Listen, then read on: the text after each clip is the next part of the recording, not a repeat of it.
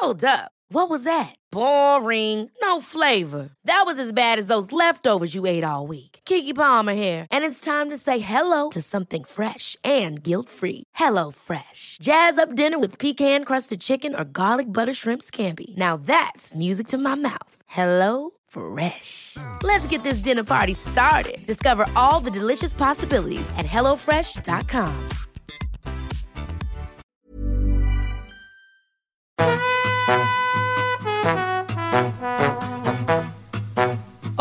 estás escuchando De piel a cabeza. Un recorrido por tu salud con Ana y Rosa Molina. Porque sabemos que el conocimiento es la mejor medicina.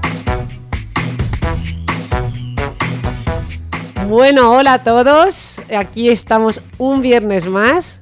¿Qué tal, Ana? Muy bien, estoy muy bien. Preparada para esta maratón de grabaciones. Hoy Sí, vamos a intentar grabar un par o tres de episodios, ¿verdad? Hemos venido prontito con fuerzas y, y a ver si lo logramos. ¿Y con uñas y dientes o no? sí, también. Bueno, a ver, Porque esto va de uñas hoy. Sí, ¿no? bueno, de dientes también seguro que lo notáis porque llevo los plastiquitos, como dice Javi Sancho, puestos y la verdad es que me- se me entiende peor.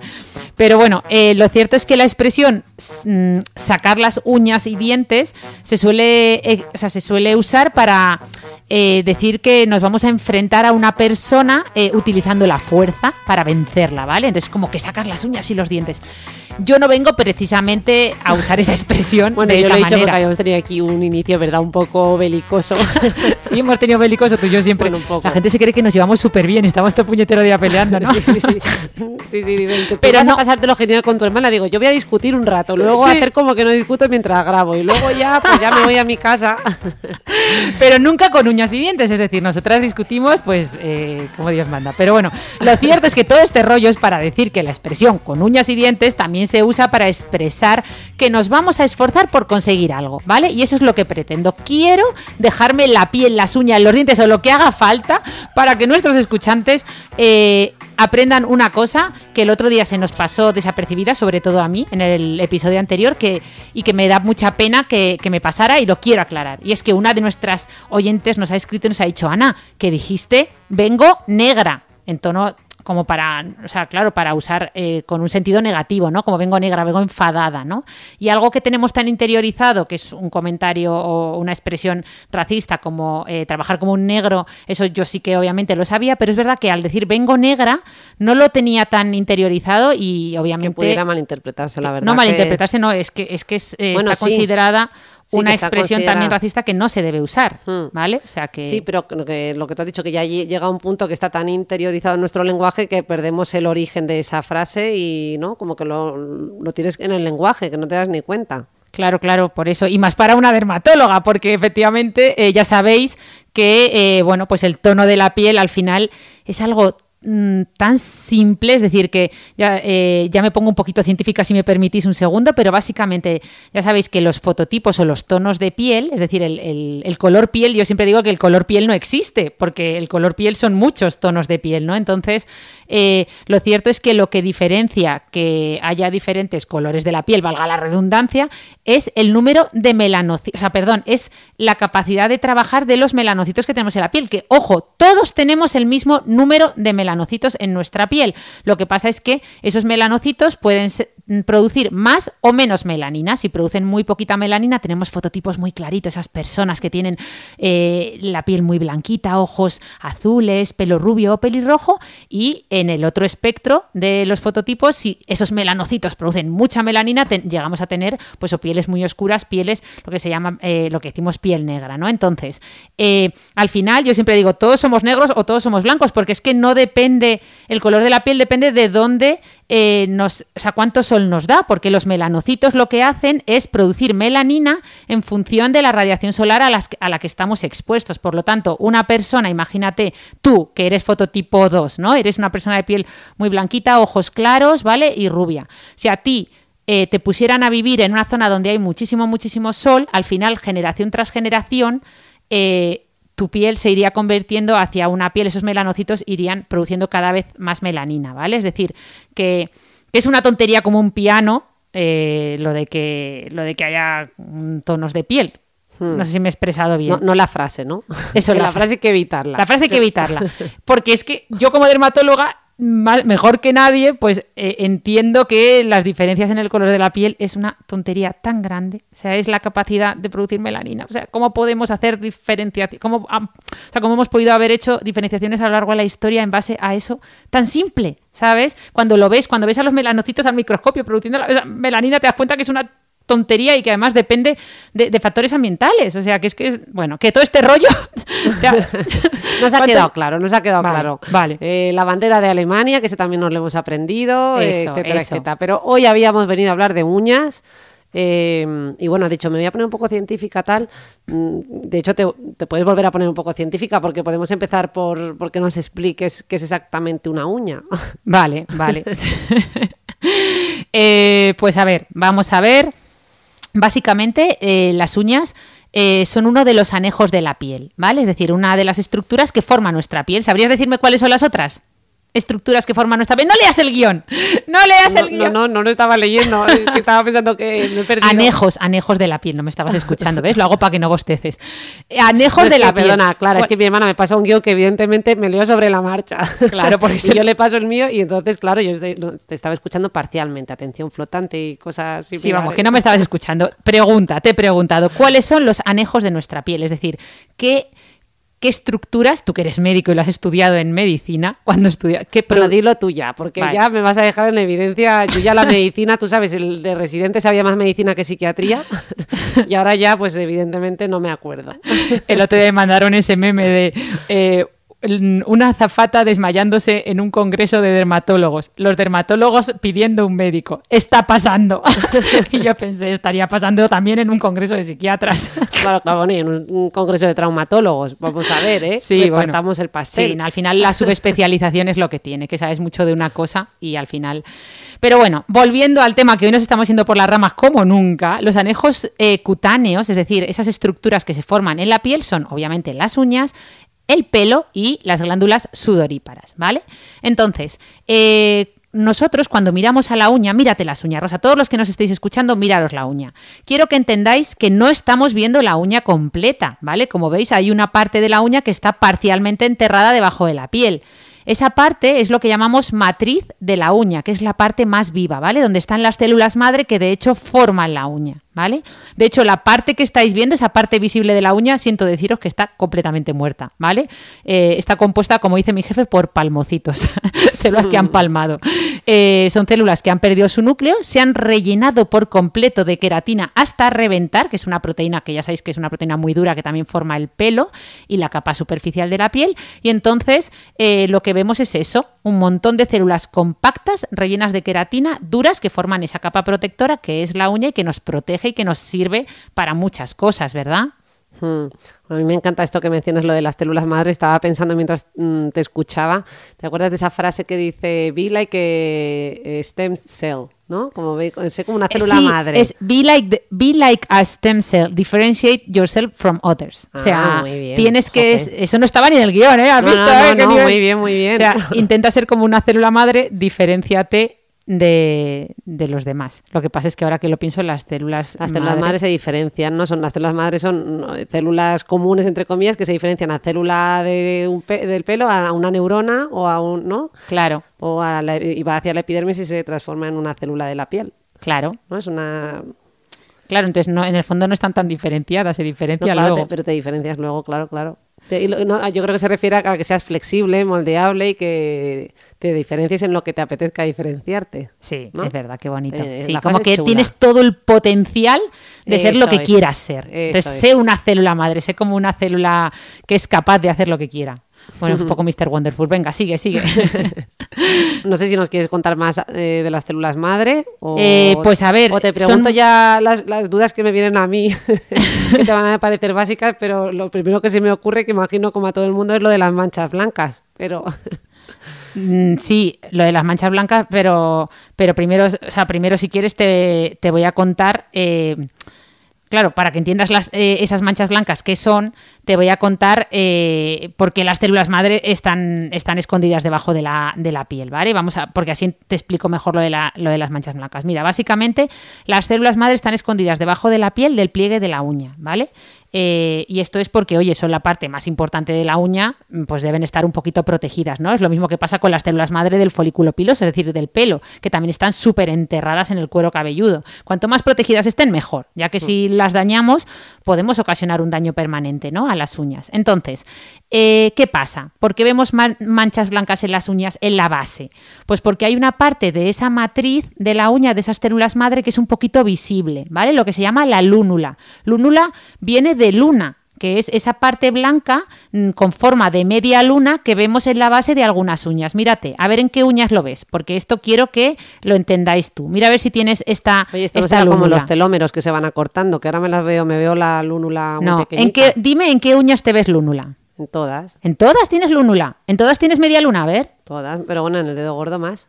Anda, tú tienes en todas. Eso, muy bien. Yo tengo mucho potencial. yo no tengo más que en los pulgares. Qué bueno. Pues a ver, lo normal es ver esa media luna en la base de la uña, normalmente en los pulgares. Em, no, se dice pulgares, no como mi hermana de gordo. Pero bueno, eh, lo cierto es que estar, eh, puede estar, y está de hecho, eh, esas células madre que se ven de un tono más blanquito, están en la base de todas las uñas. Lo que pasa es que lo más común es que no se vea más que en los pulgares, ¿vale?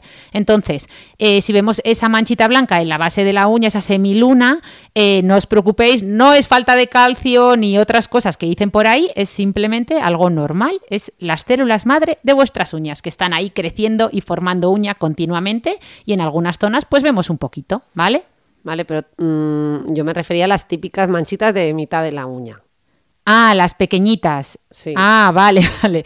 Vale, vale. No, pues a ver, eh, claro, mm, o sea, esa lúnula ya hemos dicho que la tenemos todos, independientemente de que se vea más o menos. Tú eres una super mujer lúnula que tienes en todas las uñas. ni, ni, a la bruja Lola que vayan a leerme la mano. Yo vengo a que me la lea mi hermana, que mira todas las cosas buenas que me salen. Claro, pero luego. no sé si eso es bueno o es malo, pero.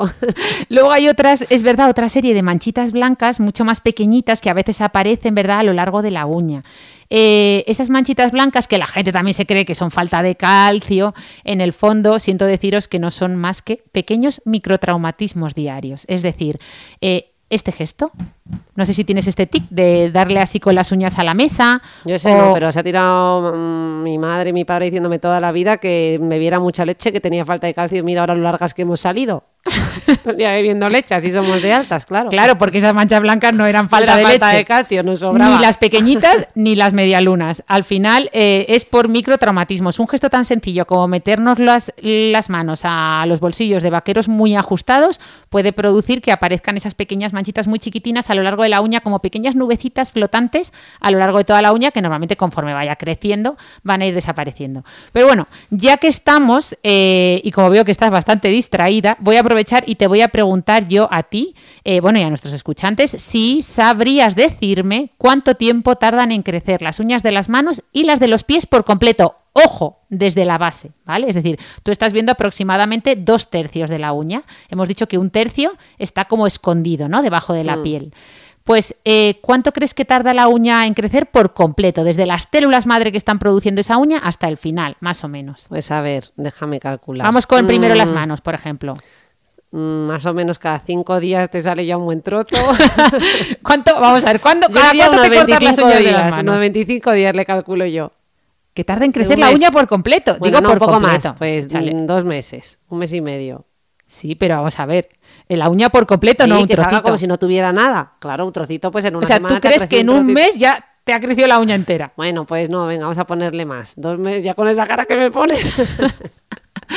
Vamos, a mí me crecen muy rápido. Bueno, a ver, yo me las corto cada dos por tres, me estoy cortando las uñas. Pues, no sé si es de formación profesional. No, vamos a ver, vamos a ver. Bueno, ¿qué te cortas más? Vamos por partes, como los niños. ¿Qué te cortas más frecuente? ¿Las manos de las uñas? O sea, la, de las manos. ¿Las uñas de las manos o las de los pies? Vale. Con lo cual, ya hasta ahora sabemos que las uñas de las manos crecen más rápido que las de los pies, ¿no?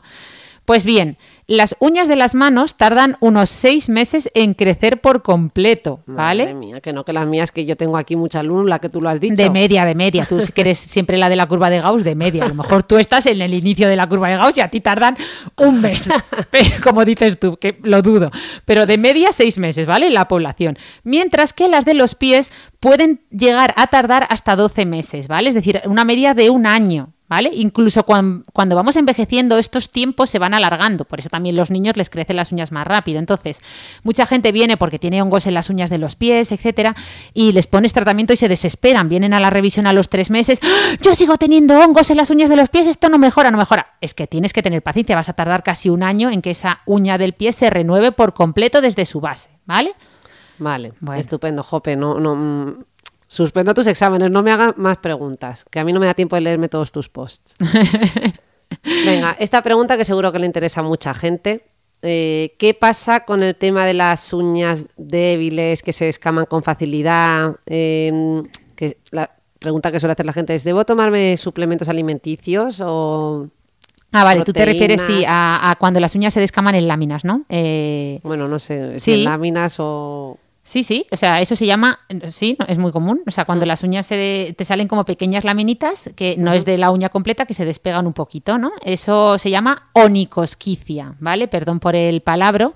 Eh, Onicosquicia. onicosquicia. Y efectivamente mucha gente piensa, lo más común es que la gente piense que es tener uñas débiles y que le faltan vitaminas, ¿no? Y se van corriendo a tomar algún nutricosmético, algún complejo vitamínico para pelo y uñas. Pues bien, vamos a entender que lo primero es entender que lo más frecuente, ¿vale? Eh, obviamente puede ser porque falten vitaminas, ¿vale? Eh, pero es lo menos común. Lo más común es que eso pase por meter de forma repetida las manos en agua, ¿vale? Por un exceso de lavado de manos o por si, por si- pues imagínate que nos dedicamos, pues, estamos todo el día limpiando o tenemos eh, las uñas completamente húmedas, ¿vale? En muchas ocasiones a lo largo del día. Eh, entonces, eh, lo más común es eso, ¿vale? Por lo tanto, se solucionaría usando guantes o usando otro tipo de pues, cremas protectoras para las uñas. Es cierto que a veces se debe a que no comemos bien, nos falta algún nutriente, aunque esto es lo más raro, y podemos tirar de nutricosmética, ¿vale? Eh, pero en contra de lo, o sea, en contra, al, eh, contrario de lo que piensa mucha gente, eh, el calcio, ¿vale? Que tanto lo nombrabas tú, que es todo el mundo piensa que es lo que más interviene en que las uñas estén duras y en la salud de las uñas, pues resulta que no tiene ningún tipo de relevancia en las uñas, ¿vale? Lo que más relevancia tiene es las proteínas, ¿vale? Tener, llevar una dieta equilibrada con una ingesta de proteínas que, bueno, en, en Occidente suele ser más que normal. También a veces este problema de onicosquicia, es decir, de uñas frágiles, puede mejorar usando pues lacas endurecedoras, ¿vale? Para, para las uñas, que mejoran un poquito la, cosmética de, de esa parte visible de la uña, que la pueden, bueno, eh, no la engrosan ni le otorgan fuerza, pero la protegen, ¿no? Como quien dice, y la, y la, y la hidratan.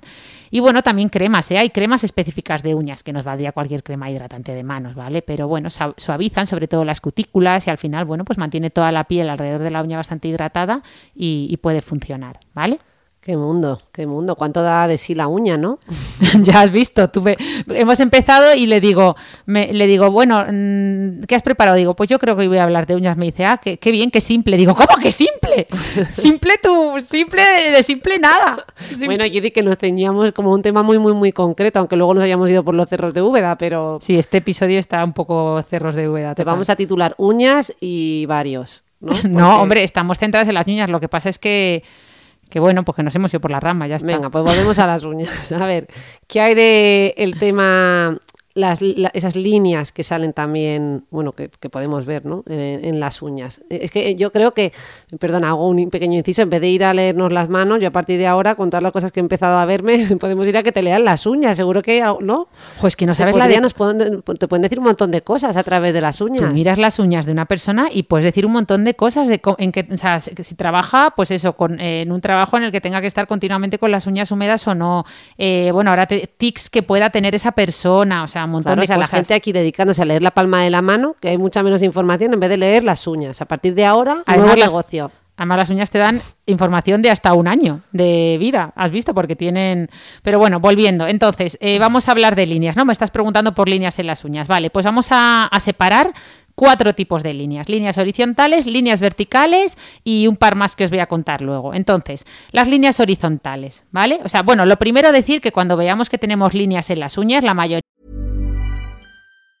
When you're ready to pop the question, the last thing you want to do is second guess the ring. At Bluenile.com, you can design a one of a kind ring with the ease and convenience of shopping online. Choose your diamond and setting. When you find the one, you'll get it delivered right to your door. Go to Bluenile.com and use promo code LISTEN to get $50 off your purchase of $500 or more. That's code LISTEN at Bluenile.com for $50 off your purchase. Bluenile.com code LISTEN. Hiring for your small business? If you're not looking for professionals on LinkedIn, you're looking in the wrong place. That's like looking for your car keys in a fish tank. LinkedIn helps you hire professionals you can't find anywhere else, even those who aren't actively searching for a new job but might be open to the perfect role. In a given month, over 70% of LinkedIn users don't even visit other leading job sites. So start looking in the right place. With LinkedIn, you can hire professionals like a professional. Post your free job on linkedin.com/people slash people today. De las veces no debemos preocuparnos, ¿vale? Suelen ser líneas transitorias que van a mejorar espontáneamente sin tratamiento, ¿vale? Pero vamos, por ejemplo, con líneas horizontales. Imaginaos que veis líneas eh, horizontales en vuestra uña. Normalmente ocupan todo el ancho de la uña, ¿vale? Y, este, y se llaman líneas de Bo, Beau, ¿vale? Esto se debe, fíjate Rosa, qué curioso, a algún factor estresante físico o emocional muy importante, ¿vale? Yo qué sé, un disgusto enorme. Eh, que lo dejes con tu pareja, o el fallecimiento de un familiar, el otro día que hablábamos de duelo, o una infección, ¿vale? Eh, y esto produce una disminución transitoria del crecimiento de las uñas muy brusco y esto queda marcado eh, en ella eh, con forma de esa pequeña hendidura en forma de línea horizontal que la iremos viendo a los meses de haber pasado ese disgusto. Ejemplo, ¿vale? Aterrizando. Yo hace poco tuve en consulta a un paciente que vino con todas las uñas y en a mitad de la uña se veía en todas las uñas de las manos se veía una línea completamente horizontal. También en los pies, pero los pies se veía más cercano a la base, ¿vale? Esa línea horizontal. Entonces yo ya dije, ostras, líneas horizontales, líneas de Boy, le pregunté, ¿ha habido algún algún, yo que sé, algún hecho importante, yo que sé, un estrés físico, yo que, una infección muy importante o algún estrés emocional reciente, pero en los últimos, no sé, tres meses, porque estaba más o menos a mitad de la uña.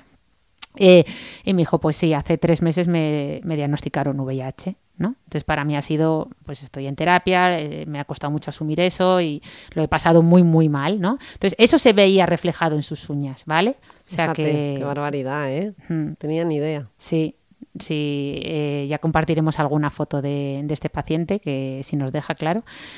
Eh, bueno, él no, obviamente, pero de, o sea, me refiero de situaciones similares. Eh, Pero sí, eh, entiendo que esto es como todo, que no siempre, ¿no? No necesariamente se asocia a un trauma emocional. No, no, trauma físico o emocional. Eh, eh, es igual de, lo puedes ver Mm. igualmente por una infección muy gorda. Imagínate, por haber tenido COVID-19, ¿no? Pues lo mismo. A Mm. los tres meses de padecer COVID-19, eso puede quedar marcado en tus uñas en forma de una línea horizontal, que aparecerá primero en las uñas de las manos y después en la de los pies. ¿Vale? Porque le hayamos dicho que crecen más lento. Vale, vamos con líneas verticales. ¿Vale? Imaginaros que desde la cutícula, desde esa semiluna que veis en la base de la uña, si es que la veis, eh, empezáis a ver que tenéis como líneas eh, que van, eso, ver- verticalmente a la uña, ¿vale? Esto normalmente se debe a, pues, por ejemplo, daños eh, después de una manicura, algún daño a la lámina ungueal, ¿vale? O sea, en general, eh, digamos que pueden ser de dos tipos, cosas como más tontorronas, es decir, pues, eh, pues eso, que te hayan dañado la, la cutícula al hacerte una manicura o te hayan te hayan dañado, eh, eh, por ejemplo, hay gente que tiene el tic de hacer así con los dedos, es que no sé cómo contaros este tic, pero hacer así y apretarse la zona del el plieguecito de piel que tenemos más cercano a la uña abajo, en la base, tienen el tic de apretarlo así con otra uña, ¿vale? Eh, o retirarse los padrastros continuamente, quitarse las cutículas, cualquier daño en la zona donde están las células madre, obviamente puede quedar reflejado en forma de esas líneas verticales. Eso sería lo, menos, digamos, lo, más sencillo, pero también es verdad que a veces esas líneas verticales pues pueden aparecer en el contexto de enfermedades de la piel y de las uñas como un lichen plano, una artritis reumatoide, o sea que siempre valoramos, ¿no? Eh, es bueno cuando veamos estas líneas verticales, sobre todo si se mantienen, se mantienen, se mantienen en el tiempo y no desaparecen conforme la uña va creciendo, pues consultar, ¿vale? También a veces vemos eh, lo que se llaman hemorragias en astilla, que son pequeñas líneas delgaditas muy oscuras que no suelen ocupar toda la longitud de la uña y que no es porque nos hayamos clavado astillas, como viene mucha gente pensando, sino que son pequeños sangrados de la piel que hay justo debajo de la uña, es decir, lo que se llama el lecho ungueal, ¿vale? Golpes imperceptibles, pequeñitos que a veces nos damos en las uñas que provocan pequeños sangrados, ¿vale?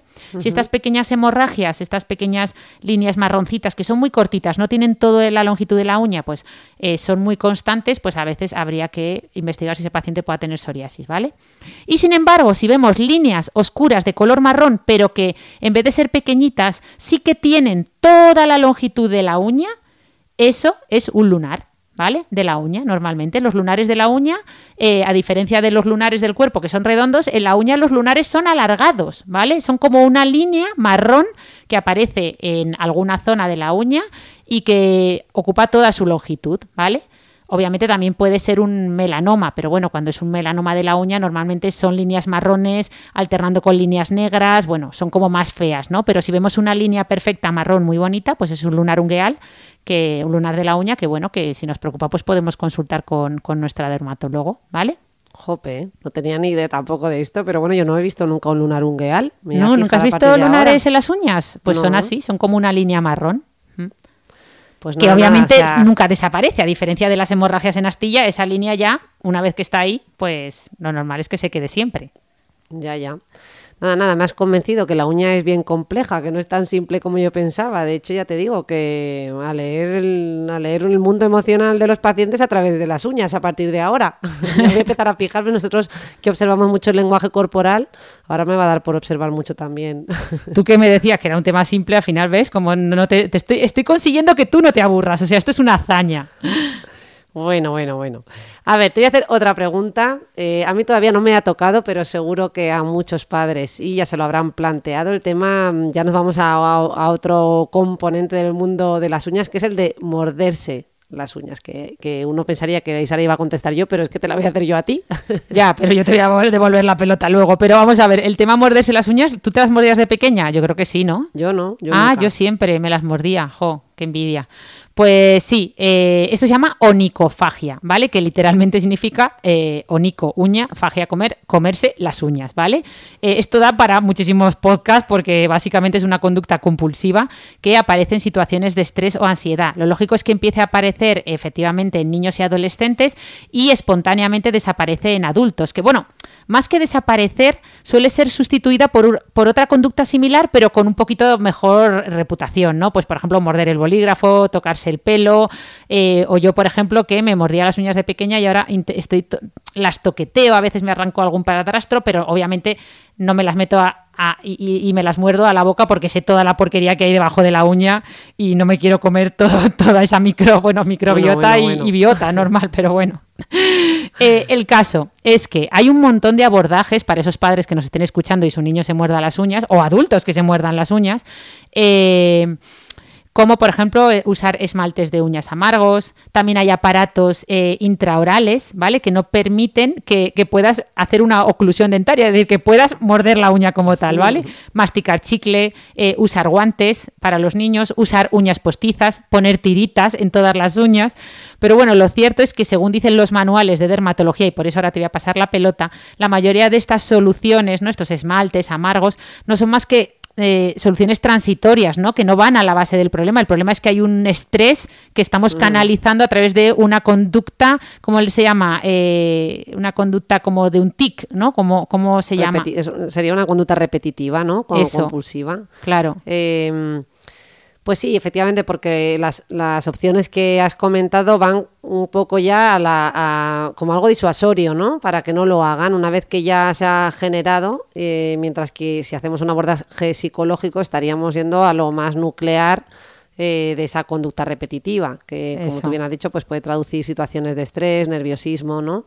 Em, que no, obviamente no se dan todos los niños. Eh, y habría que evaluarlo, ver un poco mm, hasta dónde llega y, que, y de dónde puede venir esto para trabajarlo, pues generalmente con lo que más evidencia ha mostrado es la terapia cognitivo-conductual en este tipo de, em, de, bueno, pues eso, de, de causas, ¿no? Que lo que pasa que también, en cierto modo, la terapia cognitivo-conductual se centra un poquito también en el aquí y ahora. O sea, al final. Pero en cristiano, ¿qué es terapia cognitivo-conductual? Para el que nunca nos haya escuchado, ¿qué, qué es una terapia cognitivo-conductual? ¿Qué quiere decir? Bueno, pues quiere decir que te estás basando en los pensamientos y en las conductas, porque todo pensamiento, ¿no? Generalmente pues lleva asociado una conducta. Entonces, eh, es una terapia, bueno, es que claro, explicarte la terapia así, es que esto es amplísimo, es como decir, explícame qué es el- la asignatura de historia. Claro, pero, ah, la amiga, asignatura de pero por eso eres divulgadora. Explícame qué es la dermatología. Ah, ya, bueno, ahí te has pasado. Bueno, pero, Pero- eso, mira, eh, me- me- eh, un inciso súper rápido. Eso, ¿cómo se llama? Torrecillas, que era un economista, creo que se llama, perdón si me equivoco, que salía en el hormiguero, eh, nos dio clase una vez en, un curso de, muy cortito que hicimos en ESADE y decía, jo, que cuando yo salía en el hormiguero explicando la economía, mis compañeros me decían, pero macho, vaya forma de explicar el interés compuesto, te has olvidado de esto, de esto, de esto. Y el otro decía, bueno, ya, pero es que ahora sal tú, vete al hormiguero en prime time a hablar de economía y explica el interés compuesto en 10 minutos. O, sea, O pues- menos, ¿no? O menos. Entonces, bueno, pues a ti te ha pasado lo mismo. Estás en un podcast, eh, no- ya no tiene tanta audiencia como el hormiguero. Vale, vale, pero- luego te la devuelvo, que nos enrollamos. Venga. En definitiva, es una, eh, son terapias que no se basan, eh, lo que quería decir es en, en el origen, por ejemplo, de mm, qué aspectos de tu infancia te han traumatizado, mm, como haríamos con una, una, una psicoterapia más de orientación que se llamaría psicodinámica. O sea, la cognitivo-conductual nos basamos mucho en, en los pensamientos y en las conductas asociadas, así como en las emociones. Entonces tratamos de ver una asociación entre emoción, pensamiento y conducta. Eh, y bueno, y a través de eso, pues eh, en, estos casos yo tampoco me dedico a, tratar esto y, tampoco me dedico a la, a la salud mental de la infancia, eh, pero lo que decía, al final lo que buscamos siempre es lo que más evidencia científica ha demostrado y a día de hoy es la aplicación de este tipo de, terapias en, en estos casos. También es cierto que en los niños... bueno, conforme te estaba escuchando hablar, lo que ocurre muchas veces es que ese estrés, esa ansiedad o incluso los síntomas depresivos son mucho más difíciles de expresar a nivel verba- verbal. Por eso ellos son mucho más físicos, mucho más corporales. Cuando somos pequeños, ¿verdad? Eh, No, no vamos diciendo, pues me he sentido abrumado por esta situación que me ha hecho sentir vergüenza eh, y me comporté de esta manera, entonces me sentí No he muy sido culpable. suficientemente asertivo, papá, no he sido suficientemente asertivo. Mañana lo haré mejor. Eso es. Entonces, eh, lo, lo traduce mucho a nivel corporal, a nivel físico. Claro. Eh, y una forma y una manifestación, pues eh, puede ser esta, ¿no? Un- así que bueno, eso es un poquito lo que te puedo decir, sin eh, porque claro, luego ya es que imagino que habrá mil casos y mil situaciones. No te preocupes, y mientras, eh, te- no solo los niños, mientras te estaba escuchando, como me has dicho que me la ibas a devolver, y, eh, me, me he dado cuenta que me estaba arrancando, o sea, estaba toqueteándome las uñas y hasta me he arrancado un padrastrillo de esto, o sea, bueno, un padrastro, vaya dermatóloga diciendo padrastro, pero es para que me entendáis, pero fíjate que hasta yo me he puesto nerviosa de cómo me la ibas a devolver y ya he ido directamente a canalizar mi nerviosismo a través de las uñas y a través de esa conducta compulsiva como es toquetearme las uñas, que no he logrado abandonar desde que era niña, o sea que... Que bueno, Bueno. la he canalizado de una manera mejor.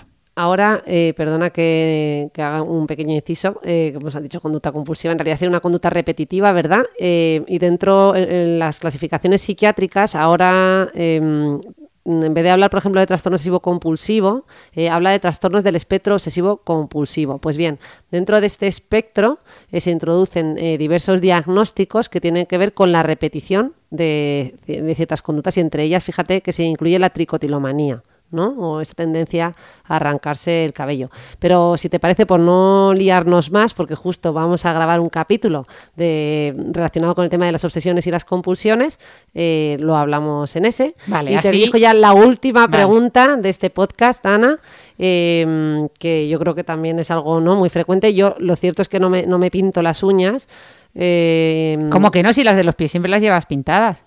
Bueno, siempre me las pinto en, en La que no se ha pintado las uñas en su vida soy yo, que no me las he pintado en mi puñetera vida. En tu puñetera vida. Puedo- bueno, un, algo, pues, en bueno. alguna boda. No, no, ni, siquiera, ni- ni ¿no? boda, no, no, no. no. Yo, Yo, la verdad que lo de las manos no, pero he observado que casi todos los médicos, imagino que por deforma, ¿no? que por nuestra formación profesional, por el tema de la higiene, los guantes, aunque yo no he llevado un guante en los últimos 20 años, nada más que en las prácticas, pues tenemos asociado ese tema de, bueno, o falta de tiempo, venga, que nos liamos. ¿Qué, qué, qué nos puedes contar? Eh, todo De el tema de pintarse la las uñas, manicura, ¿es sí. bueno, es malo? Eh, Pues, pues ahora, pues lo mismo que has dicho tú, que aquí podríamos estar hablando horas de si es bueno o malo pintarse las uñas. En general, la idea que os quiero transmitir es que no está probado. O sea, quiere decir que pintarse las uñas no es perjudicial, ¿vale? Es decir, no mucha gente intenta argumentar que si las lacas de uñas pueden producir daños en la piel de la uña, no, las, no está probado científicamente que las lacas de uñas sean perjudiciales para nada, ¿vale? Sí que es cierto que usarlos usarlas demasiado frecuentemente, pues hombre, si no dejamos, mm, o sea, que nos estamos pintando la uña continuamente, pues al final las cualidades, eh, ¿no? Lo que es la calidad de esa uña, eh, pues sí que puede hacer pues que esté más áspera, sin brillo, amarillenta, debido a que los pigmentos de la laca, pues quieras que no terminan penetrando ¿no? en la capa superior de la uña, porque ya sabéis que esa lámina ungueal está formada por capas. Y lo que sí que hay que aclarar es el tema de las manicuras semipermanentes. Ya sabéis que en estas manicuras eh, sí, que se, sí que ha habido mucha polémica de que puedan tener riesgo o no por eh, dos motivos principales, ¿vale? Por un lado, este tipo de manicuras suelen usar acrilatos en los esmaltes, ¿vale? Que tardan más en secar y para ello lo que hacen es usar lámparas de secado, que normalmente eh, antes eran de luz ultravioleta y hoy en día ya suelen ser de luz LED, ¿vale? Entonces hubo mucha polémica porque, claro, es que secan, eh, us- usan lámparas ultravioleta. Claro, una lámpara ultravioleta es como las máquinas para ponerte moreno, pero a nivel de la uña. Entonces, esa, esa luz ultravioleta, si está continuamente dando en la pielecita que rodea la uña, pues al final pues puede dañar esa piel, ¿no? Igual que, igual que el sol y producir cáncer de piel. Entonces, decir que hoy en día la mayor, en la mayor parte de centros ya se usan luces LED y no hay ningún problema, ¿vale? Y luego es cierto que los acrilatos de los esmaltes semipermanentes sí que se relacionan con dermatitis alérgica de contacto, ¿vale? Por lo tanto, sí que recomendamos limitar su uso, sobre todo en pacientes sensibilizados. Y bueno, esto ya sí que requiere pues hablar más largo y tendido y, y hablarlo en consulta, ¿no? Pero bueno, hay una manicura ya para terminar echándonos unas risas. un tipo de manicura que eh, está haciendo furor, nunca mejor dicho, porque son los furry nails. ¿Sabes lo que son los furry nails? Eh, pues básicamente eh, significa uñas peludas. madre mía. Y es que se ha puesto de moda, y de esto ya hablamos hace un par de años, eh, se puso de moda, yo hace ya mucho que no lo veo, eh, por parte de los diseñadores y estilistas, ¿no? que siempre les gusta ir más allá, pues eh, nació una tendencia en las pasarelas de la New York Fashion Week, como en 2016-2018, que bueno, fue, yo creo que no dejó indiferente a nadie, que básicamente era, mm, pues eso, ponerse pelos en las uñas. Eh, obviamente no pelos reales, sino como, un, como una especie de, de, de pegamento, como si fuera una peluca adherente. Y, y la verdad es que, pues eso, en- como si fuera un. O sea, como cuando te pones pendientes. ¿Cómo se llaman lo- lo- los complementos que usamos en la ropa? Complementos, ¿no? Los bolsos. Pues esto era un complemento más, te vendían uñas peludas. eh, de mayor o menor, eh, o sea, más o menos largo ese pelo, pero la verdad es que salían desfilando en la pasarela, eh, luego se vio mucho en redes con las uñas eh, peludas. Pues yo, chica, no sé, ese episodio me lo he perdido, no me había enterado. Ni- Voy a me meter aquí la canción de Loba de Shakira porque Sí, sí, eso es muy de... Bueno, yo creo que no tengo más preguntas para ti por hoy, Ana. Vale, Eh, me parece bien. ¿Cuánto, cuánto llevamos? Ha, ha dado de sí el tema de las uñas, Sí. ha dado 35 minutos. Yo creo que el título que le podemos poner es eh, Uñas y divagaciones. No, uñas y dientes, con uñas y dientes, porque he defendido bien lo- las ideas que quería traer a pesar de tus divagaciones. es verdad, que han sido las mías. Venga, pues nos vamos a hablar de otros campos. Nos despedimos ya. Eh, muchísimas gracias a todos los que nos habéis acompañado en el día de hoy. A los que nos más. escucháis cada semana en Spotify, en Apple Podcast, en iVoox, lo digo, lo digo siempre porque hay mucha gente que nos sigue preguntando ¿dónde es que se escuchan los podcasts esos? Pues, ¿qué más? En, en Google Podcast, en, eh, en todos lados. En todas, en todas.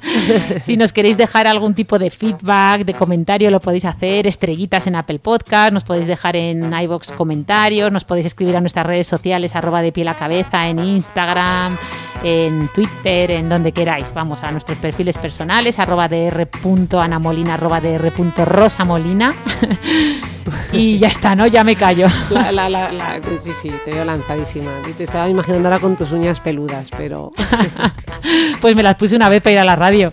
Me las pegué en todas las uñas. No veas qué guarrada. Ahí debía crecer. O sea, yo porque las llevé un par de horas, pero hasta mirar el móvil era un rollo. No podías, claro, ni, ni teclear. Y encima ahí debe crecer una flora y fauna. O sea, ahí sí que, eh, sí que crece ahí de todo, vamos, como para morderse unas uñas peludas, ¿sabes? Lo que tiene que haber ahí. Bueno, bueno, venga. pues nada, nos despedimos. Un y- besazo enorme. Hasta Adiós. el próximo viernes. Hasta luego.